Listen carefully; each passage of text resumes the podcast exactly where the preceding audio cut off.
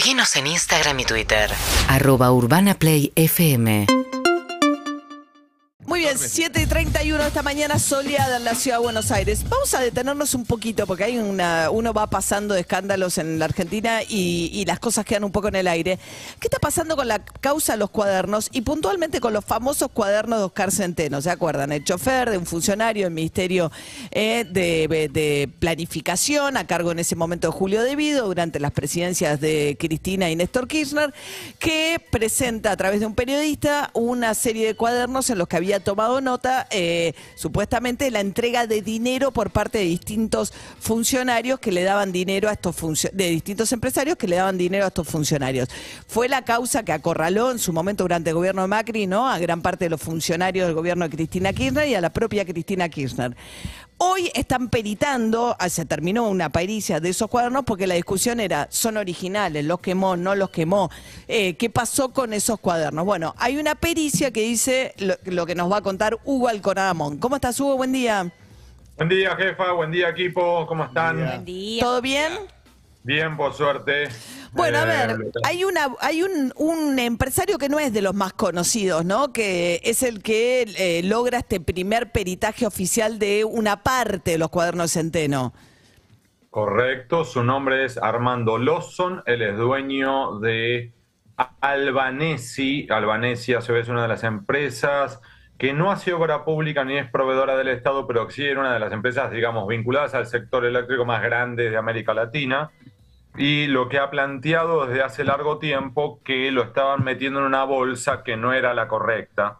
Él había dicho en su momento que él hacía aportes de campaña al peronismo, pero que en esta historia el baile le era ajeno. Y logra, a través de una presentación judicial que no es estrictamente en la causa cuadernos que está en el juicio oral, sino en una nueva investigación, hace, pide y logra que le hagan un peritaje sobre las imágenes. Recordemos, no han hecho un peritaje sobre los cuadernos en sí, sino sobre imágenes de alta calidad, máxima calidad de estos cuadernos. Y lo que arrojó es, número uno, sí, los cuadernos los escribió Centeno, pero, y es un pero gigantesco, mayúsculo, tienen enmiendas, tachaduras, correcciones, dos tipos de escritura en el sentido de distintas velocidades, e incluso, aunque el cuerpo general de esos cuadernos los escribió Centeno,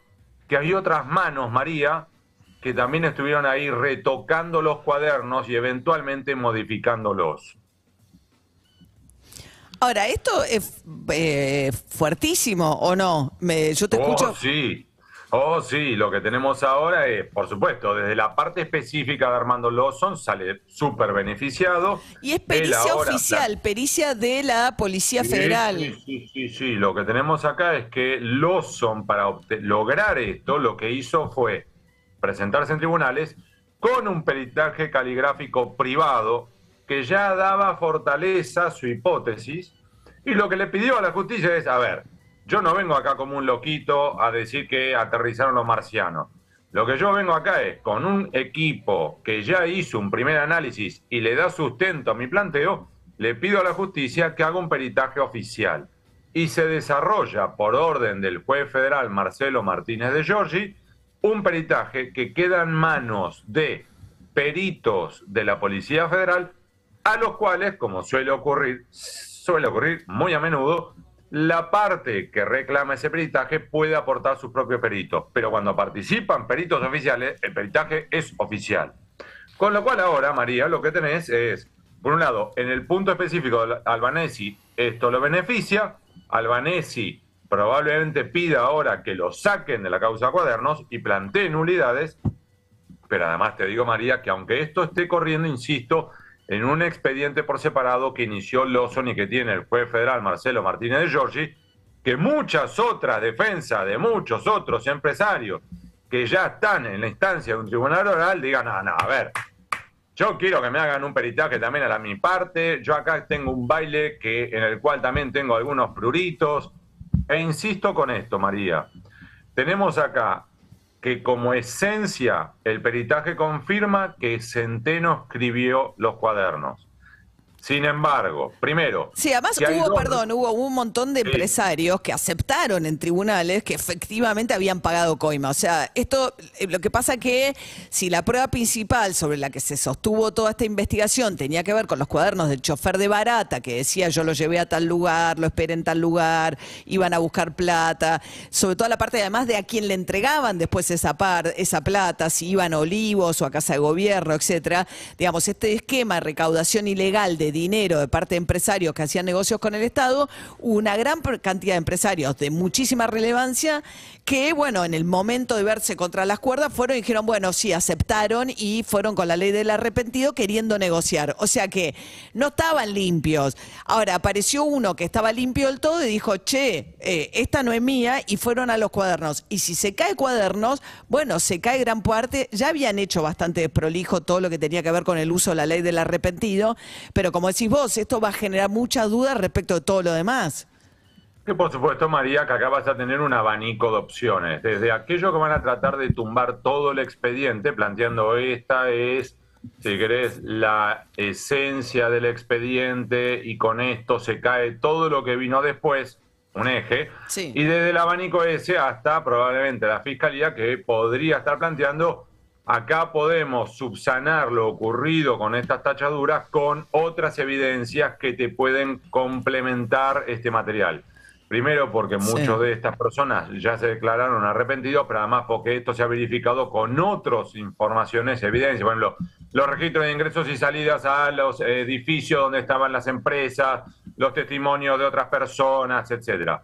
Pero claro, es lo que vos planteás. Ahora viene, si se quiere, un gran sacudón, momento como Sí, un además- terremoto en el expediente Claro. cuaderno. Pero además, a- a- en función de qué y por qué modificó, en todo caso, Centeno sus cuadernos.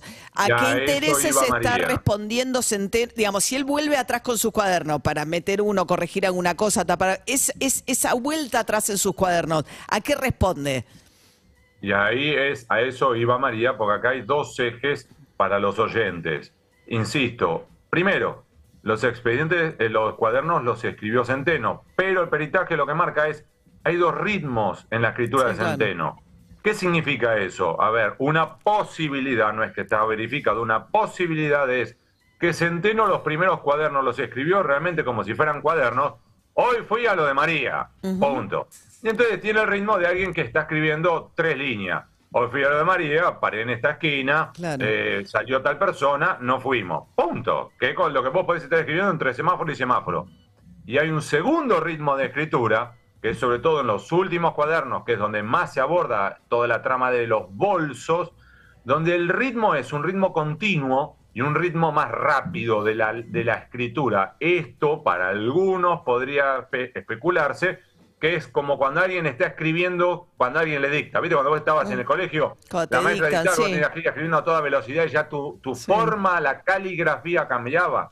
Número uno, este es uno de los ejes. Y el otro gran eje que aquí sale a la luz es que aunque todos los cuadernos fueron escritos por Centeno, las enmiendas, las tachaduras, las correcciones y modificaciones aparecen en otras manos. Y la pregunta del millón, María, es, ¿quién le metió liquid paper y metió las correcciones?